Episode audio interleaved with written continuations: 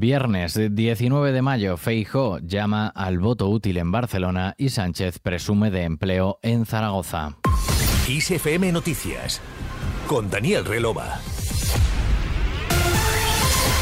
El líder del PP, Alberto Núñez Feijó, ha llamado este jueves al voto útil del constitucionalismo para que el Partido Popular y su candidato Daniel Sirera tengan la llave de la gobernabilidad en el Ayuntamiento de Barcelona. A Dani Sirera le podemos dar la llave del Ayuntamiento de Barcelona. Somos el voto útil de todos los constitucionalistas en Barcelona. Somos el voto útil de los que creen que otra gestión de esta ciudad es posible. Somos el voto útil que asegura que no habrá populismo, ni independentismo, ni radicalismo, ni sanchismo. Si nos dais el voto, vamos a tener la llave de la gobernabilidad en la ciudad.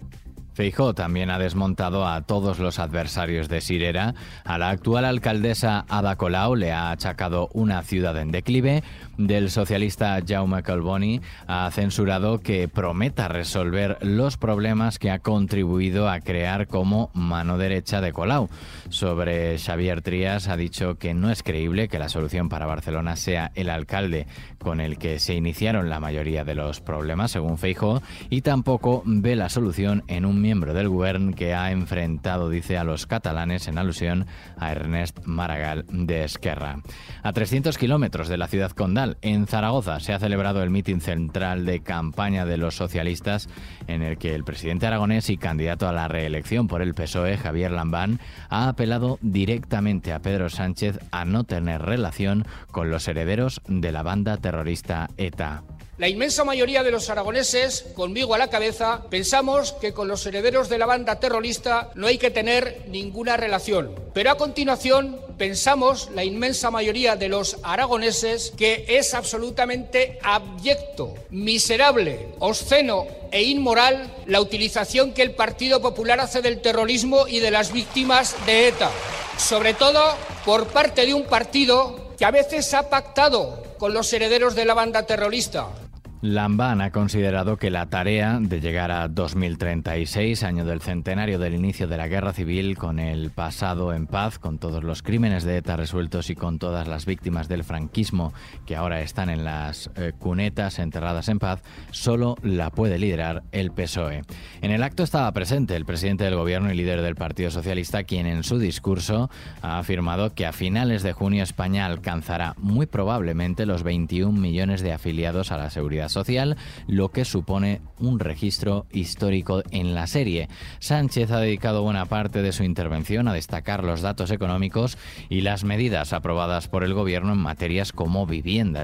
El, líder socialista ha recordado que el miércoles el Senado aprobó de forma definitiva la ley de vivienda que, según ha señalado, es un asunto que debería ser una causa nacional. Vamos a hacer de la vivienda el quinto pilar del estado del bienestar. ¿Y qué dice la derecha? Se opone, como se opuso a los otros cuatro pilares del estado del bienestar, como se opuso a la educación, a la sanidad, a la dependencia y a las pensiones. Por cierto, cuatro pilares del estado del bienestar y este quinto, la vivienda, que llevan el sello indeleble del Partido Socialista Obrero. Sánchez ha acusado nuevamente al PP por asimilar, en su opinión, reformas con recortes y ha acusado directamente a la presidenta madrileña Isabel Díaz Ayuso por anunciar que va a derogar medidas del gobierno como la ley de vivienda, la de eutanasia, educación o ciencia. Y este viernes Pedro Sánchez encara el Ecuador de la campaña en Extremadura, una de las plazas clave de las elecciones del 28M para los socialistas, donde la mayoría absoluta de Guillermo Fernández Vara se ve amenazada desde Badajoz, Sánchez apoyará al candidato a revalidar la presidencia de la Junta, para quien el CIS no augura que mantenga su mayoría absoluta, aunque sí le concede la probabilidad de formar gobierno con Podemos.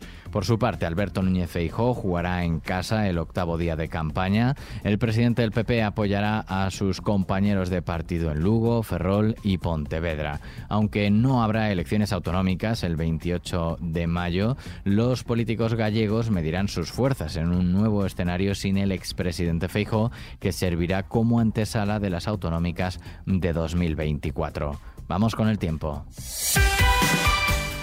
Lluvias y tormentas fuertes este viernes en la región de Murcia y Comunidad Valenciana, en la zona del Levante y Andalucía Oriental y norte de Mallorca. Por otro lado, en el extremo norte peninsular se registrarán lluvias moderadas, mientras que en el resto de la península habrá posibilidad de algunos chubascos de carácter más débil, salvo en el suroeste de la meseta norte, oeste de la meseta sur y Extremadura.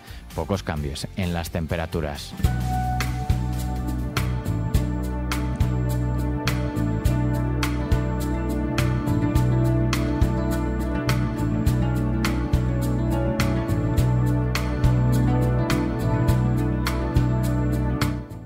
Suena Sting y es que el ex líder de Police cree que se avecina una batalla contra la composición de canciones de inteligencia artificial. Así lo ha afirmado en una entrevista con la BBC.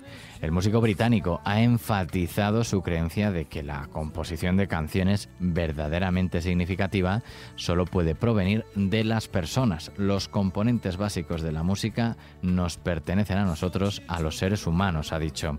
Aunque la tecnología ha existido durante años, el uso de la IA en la creación de música ha ido en aumento. El mes pasado un usuario subió a YouTube canciones de John Lennon y Paul McCartney reinventadas con inteligencia artificial mientras que otro fan de los Beach Boys también usó IA para completar lo que él cree que es la versión definitiva del legendario álbum Smile de la banda. Puedes escuchar ambas versiones en nuestra página web en kissfm.es. Aquí terminamos este podcast de XFM Noticias con Susana León en la realización y Daniel Relova, quien te habla en la producción. Que pases un buen día.